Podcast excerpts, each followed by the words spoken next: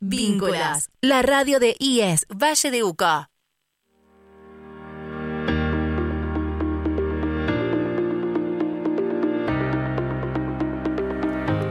Estamos en FM Vínculos 89.7 desde Estudios Centrales, comenzando con Multiverso IES, tiempos de conexión. Le damos la bienvenida a todos nuestros oyentes y los invitamos a disfrutar de nuestro programa institucional.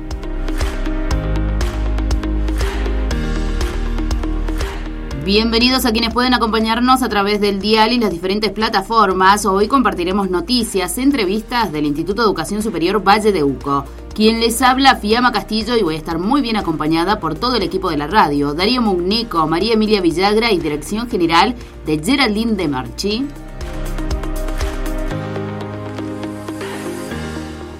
Los invitamos a seguir nuestras redes sociales para conocer sobre la programación habitual en FM Vínculos 89.7-Radio IES 9-015 Valle de Uco nos vas a encontrar en Facebook, pero también en Instagram nos vas a encontrar como arroba FM Vínculos 89.7. Empezamos a contarte lo que vas a disfrutar en el día de hoy. En el primer bloque nos visita la licenciada en Enfermería Profesional, Laura Padilla, para comenzar la difusión de la campaña de donación de sangre. Además vamos a compartir entrevista con la licenciada en Higiene y Seguridad, Mariela Venegas, que nos comentará la importancia de los simulacros de sismo. Y por supuesto, siempre vamos a generar tiempos de conexión con las unidades académicas. En esta ocasión, Capital con el coordinador pedagógico Gustavo Cano. 897.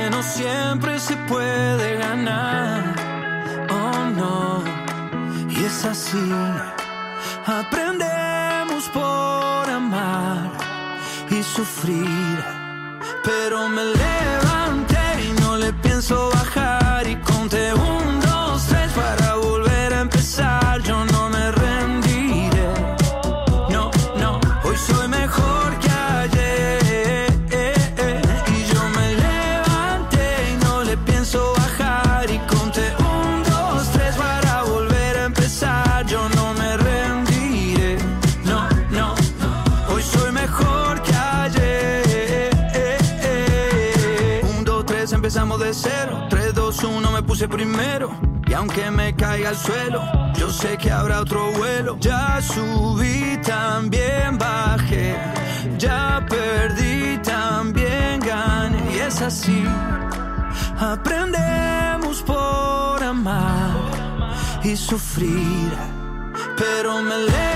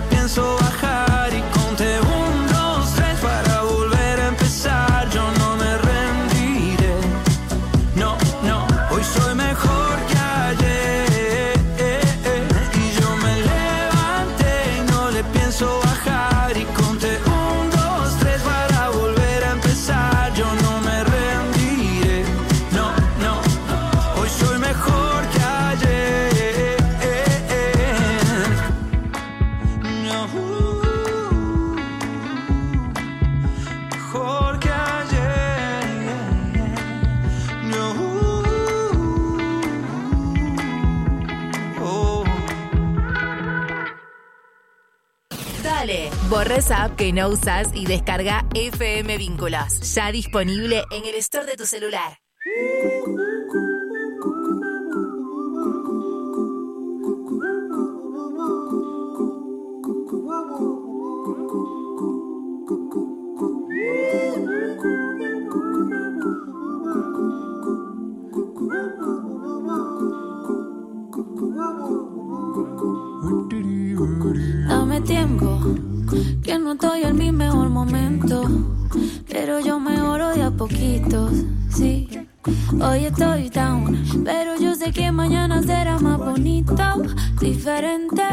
Otra vibra, otro ambiente. Hoy estoy en menos 20, pero me recargo de mi gente mientras me curo del corazón.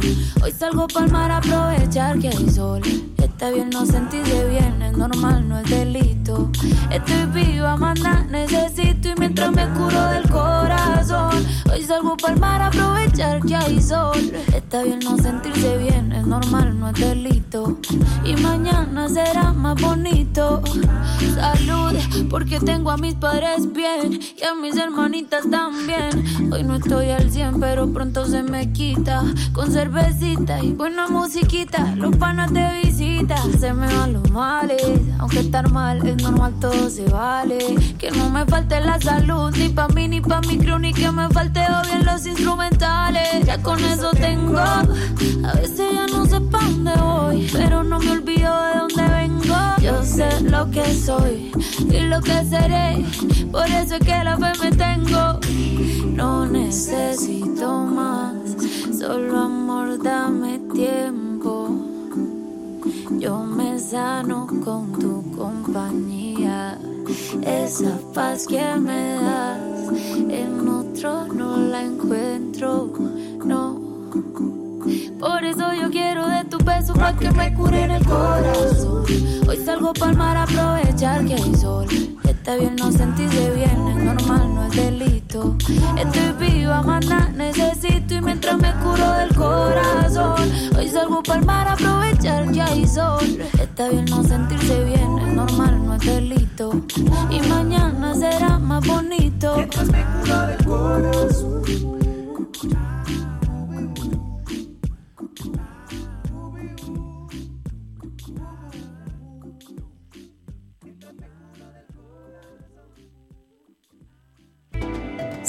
Interrupciones, sin anuncios molestos. Es FM Vínculos.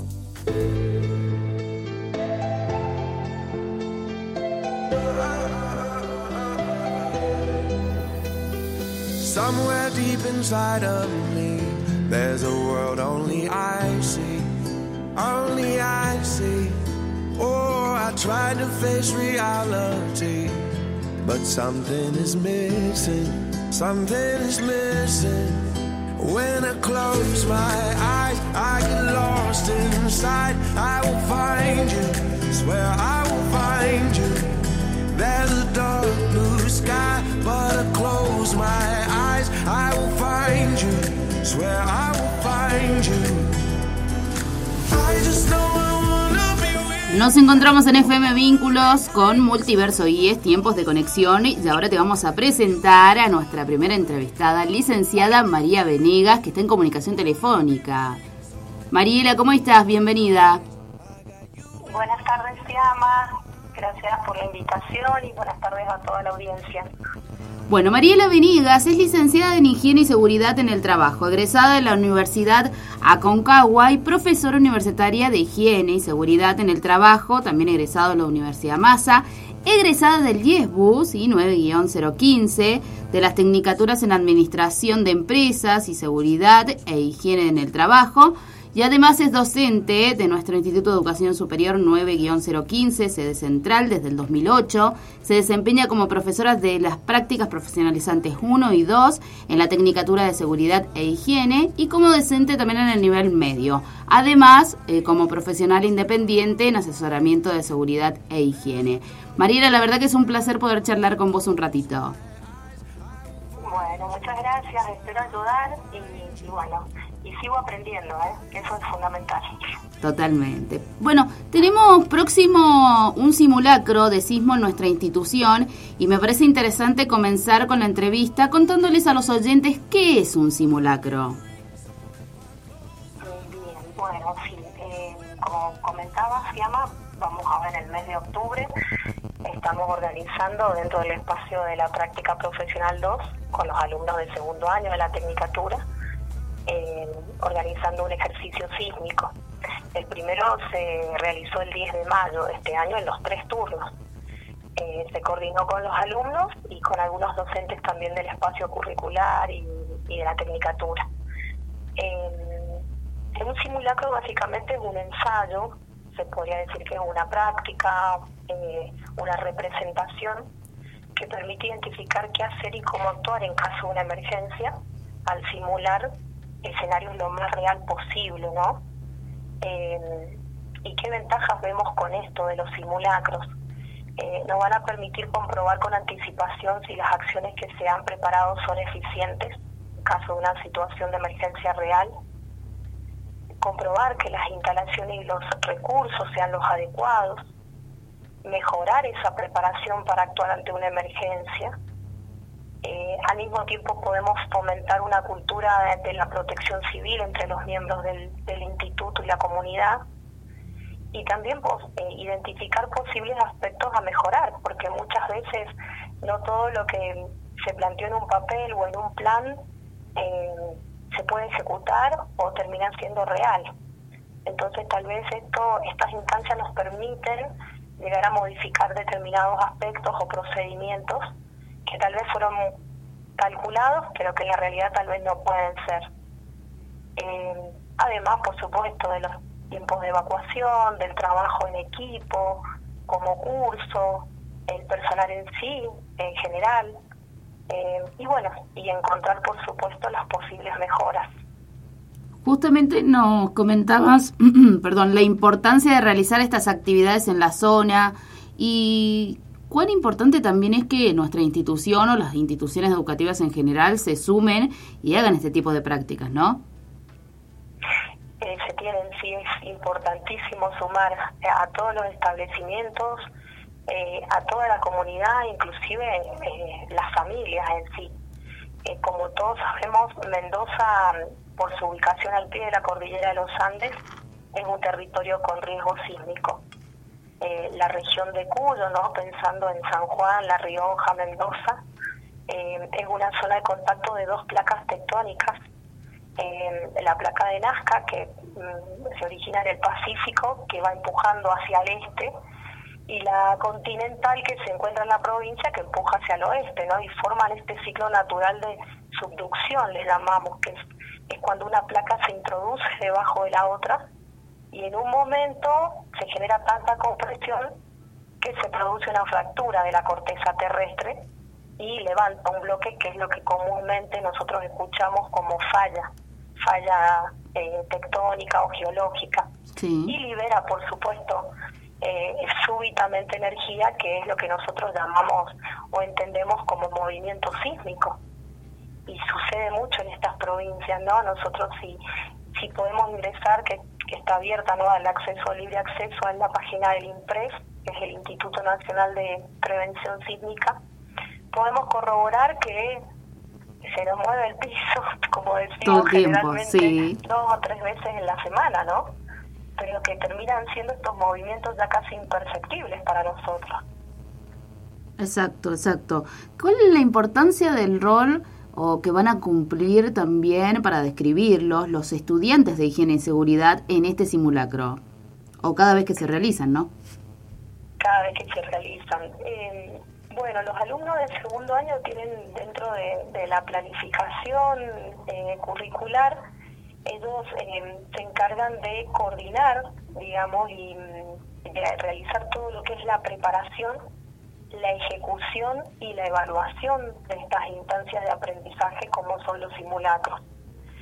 Em, básicamente eh, lleva un tiempo, ¿no? Son semanas de, preparación, pero digamos, no hacemos simulacros sorpresa, sino que em, hay todo un trabajo previo de parte de ellos eh, con todos los cursos del instituto, eh, informando en el qué hacer, en las conductas a seguir, en revisar las rutas de evacuación, ver el punto de encuentro, bueno, determinadas conductas a seguir como buenas prácticas en el aula, ¿no?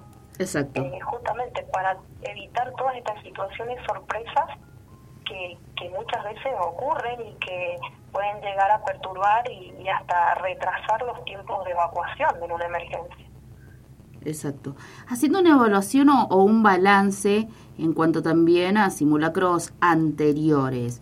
Em, la comunidad educativa en general, en este caso porque se va a hacer en nuestro IES, ¿pero es consciente de lo que se tiene que hacer ante un sismo? En el instituto hemos tenido muy buena respuesta. Eh, nosotros, bueno, en mi caso, vemos realizando los ejercicios sísmicos con los alumnos desde hace varios años. Sí. Y el personal administrativo, docente, no docente, eh, como que se informa, como que sí, eh, les interesa, porque, bueno, creo que somos personas ya todas adultas, un público adulto y, y nadie escapa a la realidad que tenemos. Sabemos que puede ocurrir en cualquier momento y, siempre hay una actitud de colaboración, de, ayudar, de, decir, bueno, profe, sí, yo tengo en claro que tengo que salir con el extintor, yo con el botiquín. Em, generalmente ya todos sabemos dónde está el punto de encuentro asignado en caso de tener que realizar la evacuación. Y, y bueno, y también de colaborar con personas que eh, tal vez en su momento están eventualmente de visita o no conocen el instituto y de poderla guiar, o, personas que necesitan ayuda por alguno u otro motivo. Bien. Nos mencionabas además que los eh, estudiantes posteriormente eh, al simulacro se evalúa y realizan un tipo de informe. ¿Qué es lo que van detallando desde obviamente su carrera en esos informes?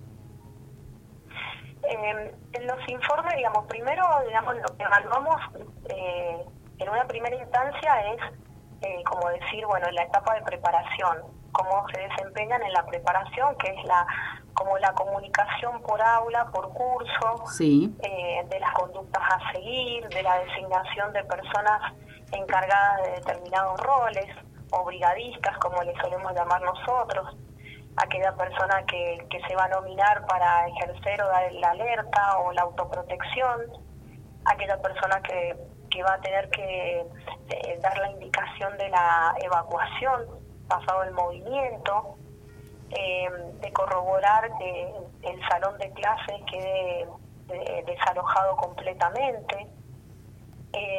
y bueno, se arman listados para después llegar con listas de difusión eh, con información un poco más profunda a esas personas encargadas, ¿no?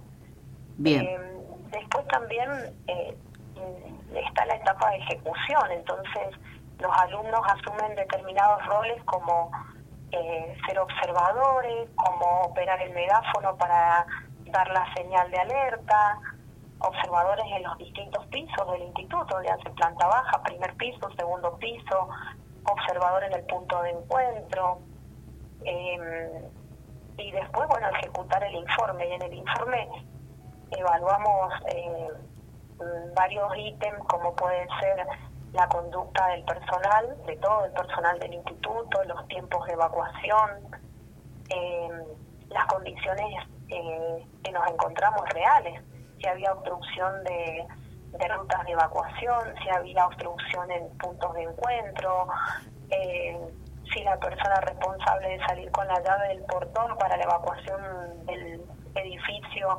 estaba en el punto de encuentro, eh, si había personas para generar o otorgar los primeros auxilios en el sector de lesionados. O sea, que ningún aspecto haya fallado o esté, em, digamos, eh, eh, que no haya sido completamente satisfecho. Entonces, bueno, cuando vemos todo esto, armamos un informe, lo arman entre ellos con, lo que han visto, con lo que han observado.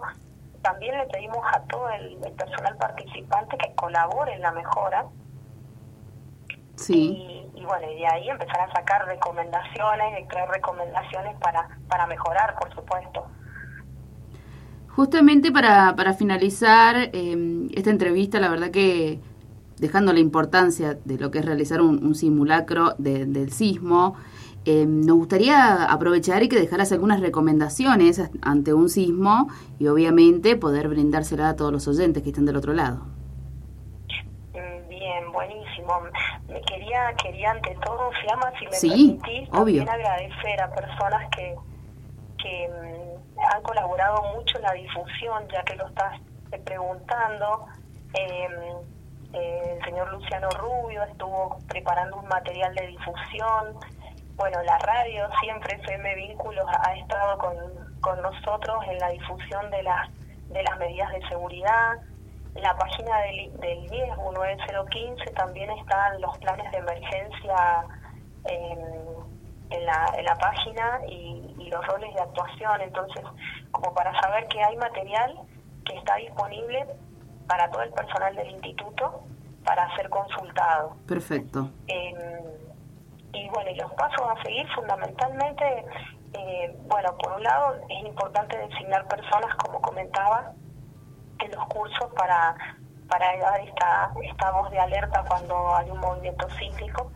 Si bien muchas veces decimos, bueno, lo vamos a percibir, no siempre a veces uno está en otras cosas y y alguien dice está temblando, entonces bueno, está temblando, no para alarmar en forma negativa, sino para empezar a decir, bueno, vamos a ejercer la autoprotección. Eh, esta autoprotección que, que Defensa Civil recomienda que sea de posición fetal, al costado del banco, con la cabeza cubierta, eh, en lugares o zonas alejadas de vidrios o de objetos que, que puedan caer, ¿no? Sí. Eh, y que pasado el movimiento cíclico podamos reincorporarnos y empezar a iniciar esta evacuación eh, en forma segura. Nosotros tenemos la particularidad en sede central de que nuestra ruta de evacuación principal son por las escaleras, entonces, bueno, los cursos que están más cercanos a las escaleras son los que evacúan primero y por ambos laterales de la escalera, eh, en fila, en forma ordenada, sin empujar, en silencio, eh, y, también poder llegar a, transferir esto, ¿no? Porque hay personas que sabemos que ante una situación de, de sismo por ahí se ponen nerviosas y, bueno, pueden entrar en pánico. Entonces acompañar también a estas personas para, para la evacuación segura. Eh, lo que se solicita es que también con las manos los costados del cuerpo para evitar justamente si hay algún tipo de, réplica en el momento de la evacuación, eh, nos podamos sostener de los laterales de las escaleras hasta llegar al punto de encuentro y, en el punto de encuentro o en el punto de reunión que da hacia la calle San Martín Norte, eh, poder juntarnos como grupo con el docente para corroborar justamente la asistencia de, todos, ¿no? Sí. Que, que decir, bueno, estamos todos bien, y, aguardamos hasta que los directivos nos indiquen que, podemos volver a las aulas. Perfecto.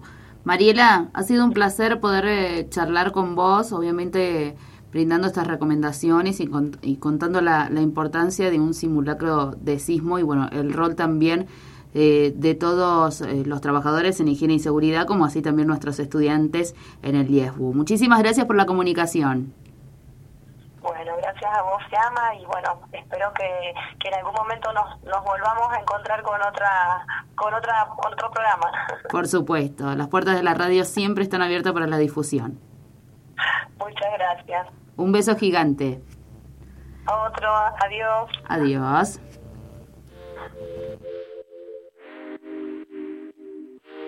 Vínculas 897. La está rara, nadie dice nada. Se nota en tu cara lo que quieres hacer. Te vas a ir conmigo, aunque llegaste con ella. ¿Qué más puedo hacer si no salís de mi cabeza? Te estoy mirando cuando ella te besa. Te toco en secreto bajo la mesa.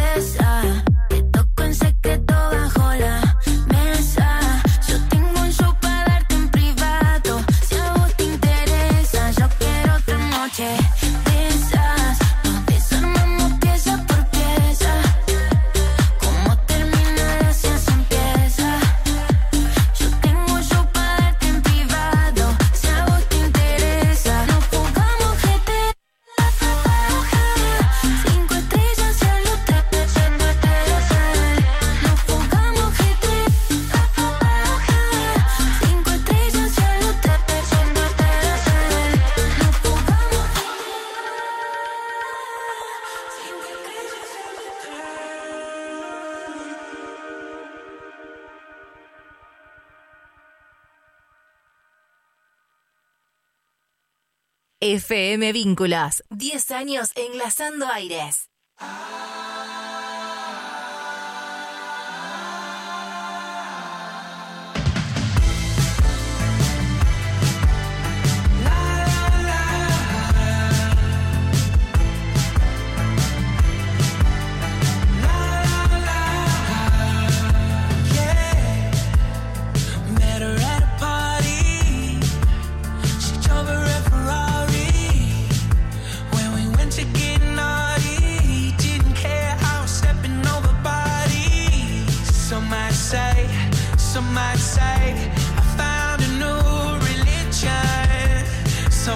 side.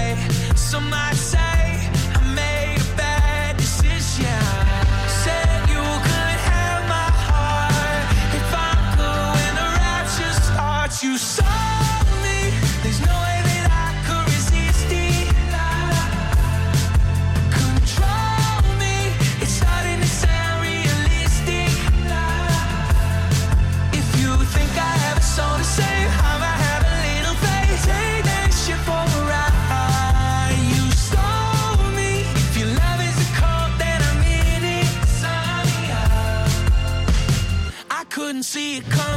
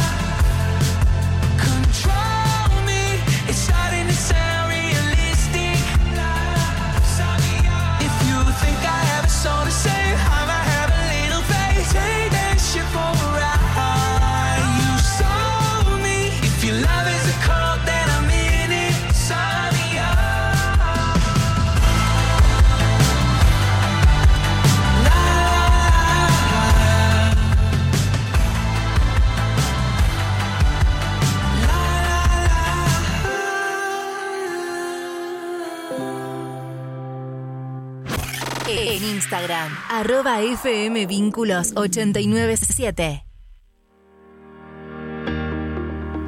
Continuamos en Multiverso IES, vamos a seguir generando hace tiempo de conexión, ya que vamos a presentar y a recibir a la licenciada en Enfermería Profesional Laura Padilla. Dentro de su amplia experiencia laboral, perteneció al área de salud de San Carlos, fue acompañante terapéutica en la Dirección de Niñez, Adolescencia y Familia, forma parte del 10BU, como asistente de trabajo práctico en la carrera de enfermería y también actualmente integra el equipo de investigación bajo el proyecto Enfermería Escolar. Bienvenida, Laura, qué placer tenerte en FM Vínculos. Bueno, el placer, buenas tardes. Eh, el placer es mío de que me hayan convocado. Así que bueno, acá estamos para abordar inquietudes Qué lindo. Antes de arrancar eh, directamente o profundizar en la entrevista, me gustaría generar ese tiempo de conexión y que recordemos cómo fue el inicio o tu inicio en el IESBU. Bueno, eh, yo soy egresada del IES eh, en el 2011. Sí que fui alumna del, del IES viejo, de la casita. eh, y en el 2016 me, me invitan a participar como ATP eh, de práctica 1. ATP significa eh, asistente de trabajo práctico eh, en, en, el, en práctica 1.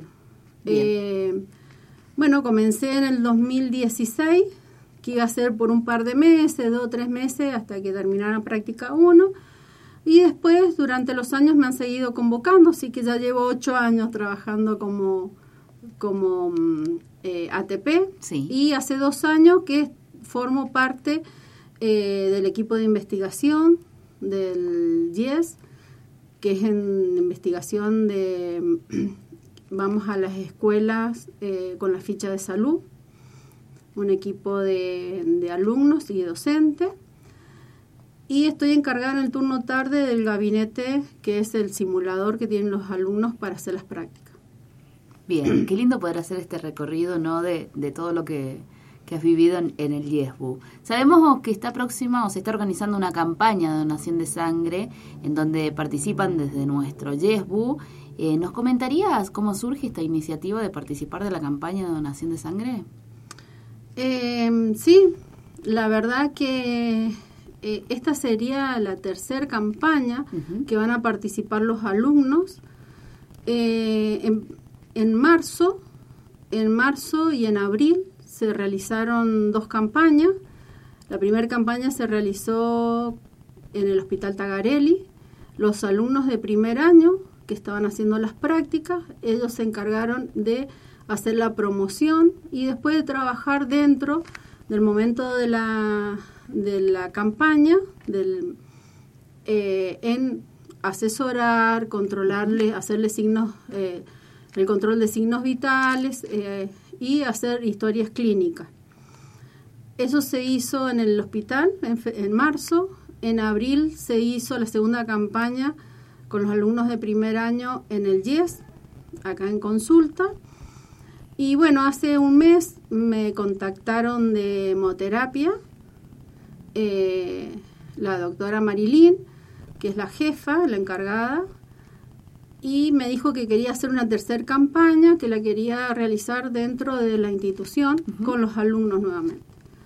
Planteé la inquietud eh, al coordinador eh, de las carreras, a Mauricio Gandolfi, y eh, a la coordinadora, Sandra Moreno.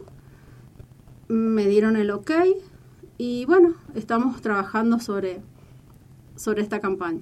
Bueno, entonces, eh, Laura, comentemos o recordemos eh, las instituciones que se involucran, que mencionabas recién. Eh, Yesbu con hemoterapia de... Con el Centro de Hemoterapia Regional de Mendoza. Bien, bien, estamos hablando entonces de, de esta actividad en conjunta que se, que se van a, a realizar.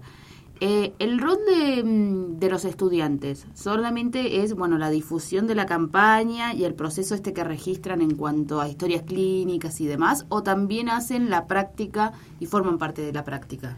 No, no forman parte de la uh -huh. práctica porque el equipo viene con sus técnicos. Yeah. Eh, los alumnos, ¿qué es lo que realizan? Realizan la historia clínica, eh, hacen controles de signos vitales, hacen educación y promoción en qué, en qué consiste eh, donar sangre y en qué consiste donar eh, médula ósea uh -huh. y, eh, y después hacen el acompañamiento del paciente que después que donó sangre lo llevan y le dan el desayuno, le controlan nuevamente la presión, eh, lo siguen acompañando hasta que el, hasta que el donante se retira. Bien, ¿cuál es la importancia de su participación o que hagan este camino que vos nos estás eh, mencionando en la carrera? Y es, es mucho, es muy, muy rico porque los alumnos, eh, aparte que afianzan conocimiento, eh, se estimulan un poco más en lo que es la participación de trabajar en redes, que esto sería trabajar en redes.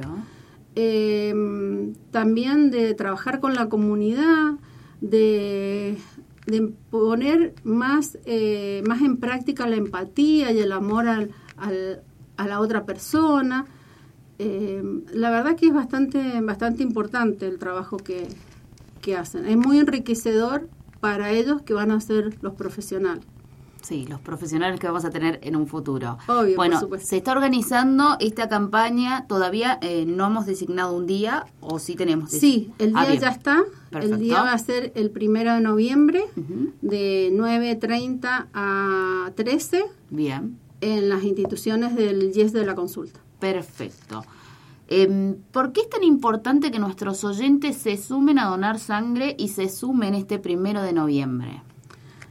La importancia es que eh, si yo dono sangre, estoy dándole vida a cuatro personas. Ujú. Ese sería algo muy importante, tener la empatía y el amor al prójimo. Y lo otro es el amor hacia uno mismo, en el cual si yo dono sangre, mejoro, ¿no es cierto?, mi calidad de vida. Bien. Eh, normalmente no se, no se suele eh, difundir con respecto también a que mejoramos nuestra calidad de vida. Ya hay un tabú que eh, sigue circulando a veces con respecto a que eh, si dono sangre es como que algo le pasa a mi cuerpo, que también está bueno que lo digamos hoy, ¿no?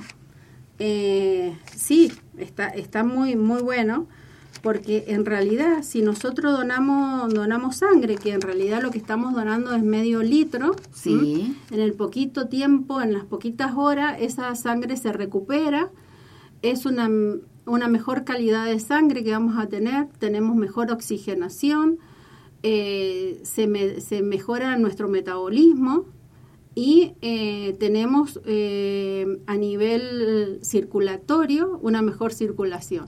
Así que nuestro corazón Claro. va a funcionar a full. Con el amor que nosotros le vamos a poner, donar a- para salvar cuatro vidas y estamos mejorando la nuestra, tiene que andar a mil ese corazón. Qué lindo. ¿Quiénes van a poder sumarse a la campaña? Bueno, ¿cuáles son los requisitos que se debe cumplir para esta donación también? Bien, los requisitos tienen... eh, y también vamos a hablar un poquitito que habían unos algunos tabúes Sí. que, que ya no ya no, no están esos tabúes. Los requisitos tienen que ser eh, todas personas mayores de 16 años hasta 65 años, eh, tienen que pesar más de 50 kilos, eh, tienen que descansar bien en la noche, tener una buena alimentación. En la mañana tienen que desayunar. Antes les decía, no, tiene que ir en ayunas, no tiene que comer, no tiene que comer tal comida. No, no, no. Ahora tenemos que comer nuestra alimentación. Sí. Eh, hablamos de alimentación, no de alcohol. ¿m? Y tenemos que tener nuestro buen desayuno y tenemos que ir a donar sangre. Eh, go- gozar de buena salud. Eh, ¿Qué es lo que no podemos tener? Bien. Es, no tenemos que tener eh, tatuaje, ni tampoco haber tenido perforaciones o algunas cirugías un año en curso. Quiere decir que si han pasado dos años, sí puedo hacerlo, pero si está dentro del año, no lo puedo realizar. Bien. Eh, antes se decía que si, eh, si habíamos tenido, por ejemplo, hepatitis, no podíamos donar sangre cuando éramos pequeños. Si nosotros hemos tenido hepatitis desde antes de los 11 años, nosotros sí podemos donar sangre. No podemos donar sangre si hemos tenido después de los 11 años. Bien. ¿Por qué? Porque el organismo, ¿no es cierto?, después de los 11 años, si uno tiene hepatitis, sufre algunas alteraciones del hígado, entonces no podemos donar sangre. Pero si hemos tenido hepatitis antes de los 11 años, podemos ir a donar sangre. Antes decía directamente que, no, se, podía. donar sangre. Bien. Eh, ¿Qué grupos de sangre pueden ser? Todos. Todos pueden ir. Si nosotros no sabemos nuestro grupo sanguíneo, decimos, y no sé, no se preocupen porque cuando se hacen las serologías cuando, eh, en el laboratorio, ahí se determina qué grupo de sangre es. Perfecto. Bien. Entonces estas son las recomendaciones que hay que tener en cuenta al momento de donar sangre. Recuerden que va a ser el primero de noviembre a partir de las 9.30. Sí, a las 9.30. Perfecto. Bueno, eh, Laura, realmente ha sido un placer poderte tener en la radio y también compartir eh, o iniciar la difusión de esta, de esta campaña que va a ser el primero de noviembre. Y bueno, queda el espacio también disponible para que puedas invitar a la comunidad a sumarse a la campaña. Y bueno, posteriormente, desde FM Vínculos, vamos a estar acompañando toda la campaña. Bueno, desde ya... Eh, le doy la gracia a toda la gente que va a ir porque hemos tenido dos campañas muy exitosas. Eh, la gente ha tenido muy buena predisposición y ha entendido la importancia que es donar sangre. Así que bueno, queda la invitación de que los espero el primero, que no tengan miedo, que cualquier duda que tengan, a mí me encuentran en la tarde, eh, de 14 a 18 en el YES. Mi nombre es Laura, preguntan y cualquier duda que tengan, yo les puedo sacar sus inquietudes eh, y bueno, y esperarlos, esperarlos a este gran trabajo que, que está haciendo esta, esta comunidad educativa hacia la comunidad y hacia, el, hacia la humanidad. Qué importante la vinculación de, de, las dos instituciones, sobre todo para poner en valor la importancia de, de la campaña de donación de sangre. Sí, por supuesto, es muy importante. Bueno, Laura, la verdad que ha sido un placer charlar con vos y nos vamos a estar encontrando durante estos estas semanas hasta nuevamente poder difundir el éxito que va a ser esta campaña. Por supuesto, declaro que es un éxito total. Así es. Muchísimas, Muchísimas gracias. gracias.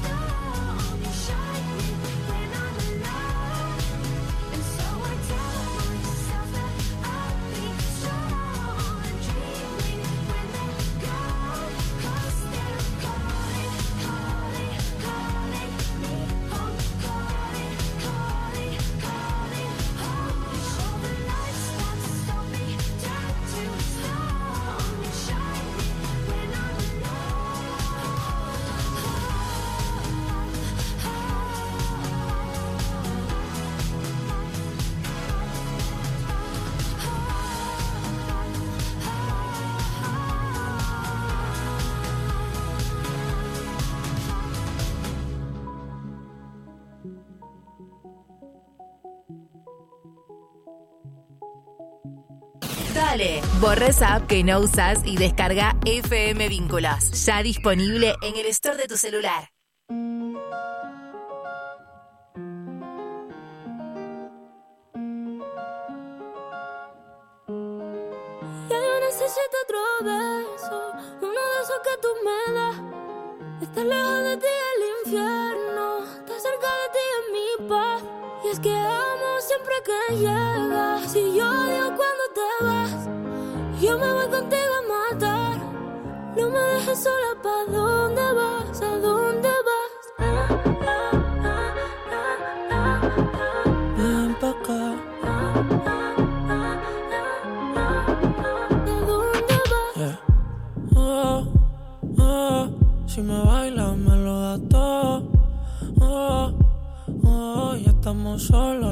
Mis sentimientos no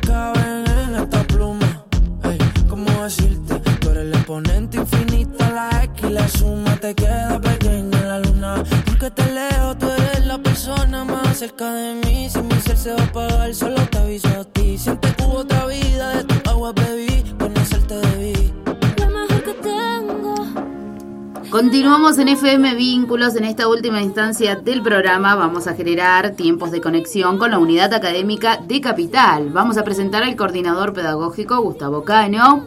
Buenas tardes, Gustavo. Qué placer saludarte. Hola, ¿qué tal? Buenas tardes, buenas tardes a toda la audiencia. Un gusto escucharlo y a aprender con ustedes. Bueno, Gustavo, realmente te damos la bienvenida y estamos muy contentos de, de poder eh, generar esta, esta entrevista. Y me gustaría iniciar comentando a nuestros oyentes sobre tu función en la unidad académica de Capital. Bien. Bueno, los coordinadores pedagógicos administrativos somos una función que precisamente se encargan de, de lo administrativo como responsable final de todos los procesos académicos y de lo pedagógico, ¿no?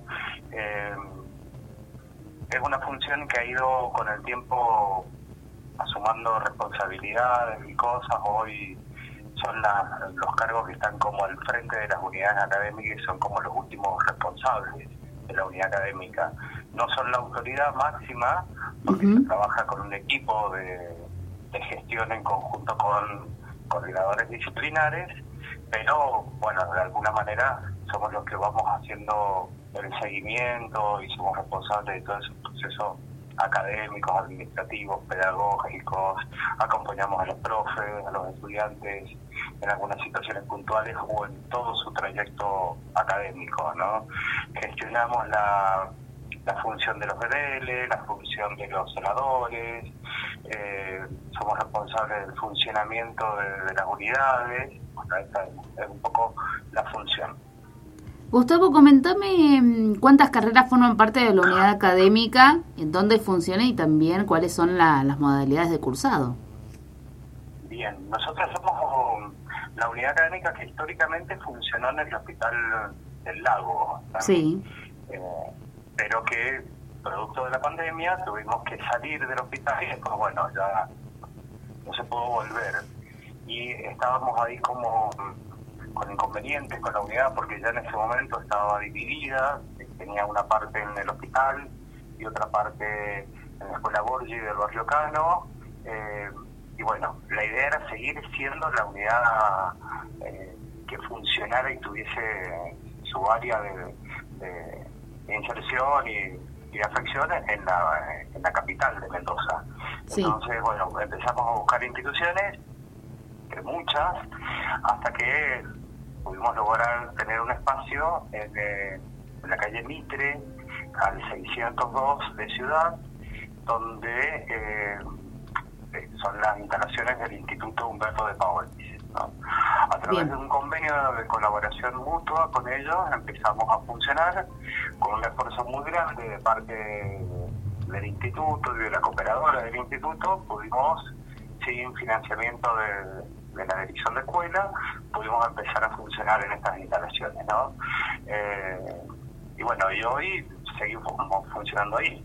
Eh, ya llevamos, estamos transitando el tercer año de funcionamiento en este, en este lugar y por esto dejamos de ser la unidad académica La sí. y pasamos a ser unidad académica Capital.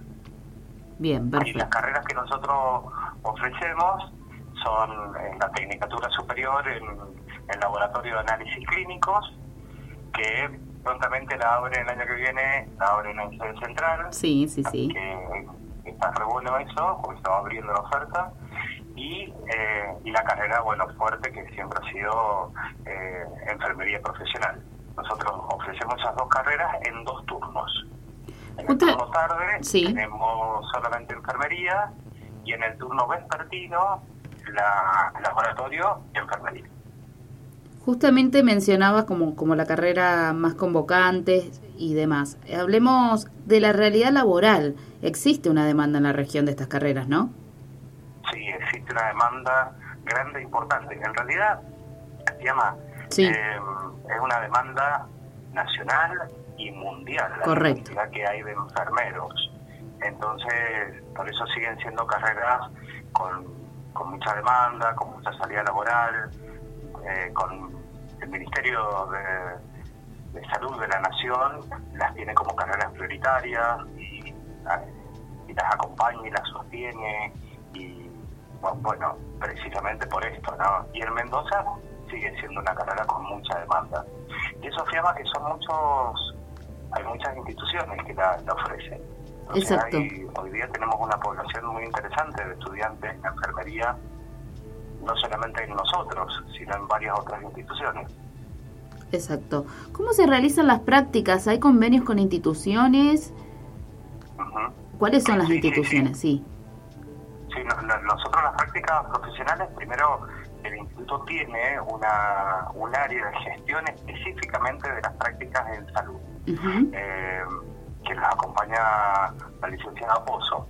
Entonces, desde ahí se coordinan todas las, carreras de salud, fuertemente enfermería porque tiene una demanda muy grande, y se hacen convenios institucionales eh, bueno, con todos los sectores públicos y algunos privados, sectores de salud públicos y algunos privados.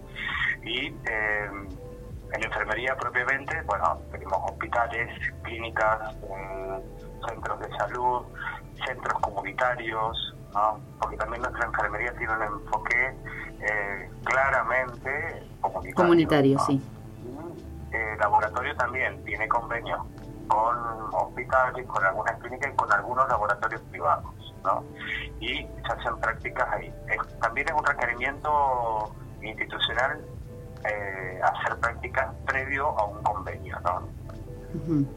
Totalmente. Eso le, le da un marco más, más formal, un respaldo mejor para el estudiante. Entonces, sí, ser acompañado también en el proceso de práctica. Exacto, exacto, porque en la práctica ¿viste? no es algo que hace solo el estudiante, ¿no? o, el profesor de la práctica, o el, o ATP. No, no, no. La, la, institución, lo que buscamos que la institución también se involucre en el proceso de práctica del estudiante. Entonces, también se trata en la medida de lo posible, a veces es cierto, no se logra por la dimensión de algunas instituciones que son muy grandes, pero bueno, la idea es que se vaya involucrando eh, también a otros actores eh, institucionales dentro del proceso de práctica del estudiante. Justamente mencionabas que tiene como, como una rama eh, comunitaria y yo quiero preguntarte cómo es el, el vínculo con la comunidad, obviamente, ahí de la región? ¿Se sabe sobre la existencia de estas carreras? ¿Cómo es la relación o, forman parte de las ofertas educativas la comunidad? Bueno, eso es, algo que hay que ir trabajando permanentemente. Después de nosotros de la salida, a ver, esta, esta académica fue siempre referencial eh, por haber estado en el hospital, por haber tenido un fuerte vínculo en este lugar, tuvimos vínculo con el NOTI, que de ahí también van a claro. la académica en Guaymallén eh, siempre han tenido una vinculación con la comunidad muy fuerte y muy clara y siempre ha habido un vínculo de trabajo, por ejemplo, con el, municipio. Cuando salimos del hospital, que tuvimos que reinventarnos eh, en el funcionamiento, eh, empezar a trabajar de otra manera y funcionar en otro lugar, en otro espacio, eh, había que también repensar el vínculo con la comunidad. Y empezamos a hacer un trabajo muy a poco. Primero había que ubicarse físicamente, que nos llevó muchísimo tiempo terminar de ubicarnos físicamente, terminar de trasladar, mudar las cosas, eh, ordenar todo el administrativo. Nos llevó un montón de tiempo, porque viste cómo somos las instituciones educativas. Sí. Tenemos mucha voluntad, pero a veces trabajamos con, con poco recurso humano, con poco recurso económico, tenemos un apoyo de la, de la cooperadora y eso es lo que nos, nos ayuda un montón, pero si no, haríamos ah, bueno, un montón de cosas. Entonces, había que, le dimos previa a eso. Y desde el año pasado empezamos a trabajar, ya que estábamos un poco más ubicados, a empezar a vincularnos con la nueva comunidad en la que estábamos. Claro. se siguió manteniendo el vínculo con las entidades que ya teníamos, se fortaleció el vínculo con el municipio y se trabajó el, el vínculo con algunas instituciones educativas de la zona. Y eso ha sido algo nuevo, que antes no estaba. ¿no? El funcionar ya dentro de una escuela, había que vincularnos con la escuela del lugar, eh, dentro del edificio, esta es un edificio que pertenece a una escuela privada, eh, Sí. la escuela también le alquila las instalaciones a un CEN. Entonces nos vinculábamos con el CEN, empezamos a vincularnos con otros CEN, eh, con otras instituciones educativas, y hoy, por ejemplo, fíjate te cuento, hay un proyecto que es institucional, que todas las unidades académicas que tienen la carrera de enfermería están empezando eh, a dar cursos eh, de RCP y de primeros auxilios a, eh, a distintas entidades. Y la Bien. mayoría son entidades educativas, no escuelas, escuelas primarias, secundarias, nivel inicial. Y entonces hoy desde Capital, por ejemplo, tenemos un referente de la zona de la zona centro que está trabajando con todas las escuelas de acá de la zona de Capital. Entonces hoy eh, la unidad académica Capital del IES 915 está teniendo una presencia en estas instituciones formando a los estudiantes y a los docentes y, eh, o algunos clubes en, en RCP y en primer auxilio. Qué bueno, Gustavo, poder para- po- bueno. sí, qué bueno poder ir generando esto, este vínculo, obviamente con diferentes instituciones que también ayudan a la difusión. Y bueno, ahora me gustaría finalizar e invitarte también a que puedas hablarle de manera directa a nuestra comunidad y obviamente a seguir por las diferentes plataformas a la unidad académica de Capital, ¿no? Bien, bien, bueno. eh, primero, gracias, Emma, por el espacio. Es un laburo hermoso y gigantesco el que ustedes hacen. Eh, y al resto de la, de, lo- de la comunidad que escucha la FM, invitarlos a que ingresen a la página del instituto, al www.isbu9015, eh, perdón, isbu.edu.ar, y ahí van a encontrar toda la oferta. Estamos en proceso, terminó el proceso de inscripción, de preinscripciones a las carreras de salud, pero se están abriendo los procesos de inscripción al resto de las ofertas, que ingresen, que vean las propuestas, que vean las actividades, eh, que entren al Instagram de, del IES y van a ver la cantidad de actividades que va haciendo el IES eh, en las diferentes unidades académicas. En eso cada vez vamos trabajando más en conjunto. Si bien este instituto es un monstruo, es gigantesco, se está haciendo un trabajo muy bueno de, de articulación entre unidades académicas y hasta nosotros nos sorprendemos de, de- de lo grande que somos y las cosas que van haciendo la gente de San Rafael, la gente de Rivadavia, la gente de Maipú y las ofertas que van teniendo, la gente de la sede central, eh, el centro de educación virtual y a distancia que, que cada vez crece más. Bueno, invitarlos a Así es, Gustavo. oferta de educación técnica muy grande, muy variada, muy rica y de muy buena calidad. Gustavo, la verdad que ha sido un placer charlar con vos. Te agradecemos también por sumarte y estar con nosotros y sobre todo desde la unidad académica de Capital. Muchas gracias. Gracias a ustedes, gusto familia. Un placer. Chau, chau. Chau, chau. Llegamos a la parte final, gracias por acompañarnos en Multiverso IES por FM Vínculos 89.7. Quien les habla Fiamma Castillo, y agradezco la compañía de todo el equipo de la radio, Darío Munico, María Emilia Villagra, Dirección General Geraldine de Marchi. Será hasta el próximo encuentro. Esto fue Multiverso IES, tiempo de conexión. Vínculas, la radio de IES, Valle de Uca.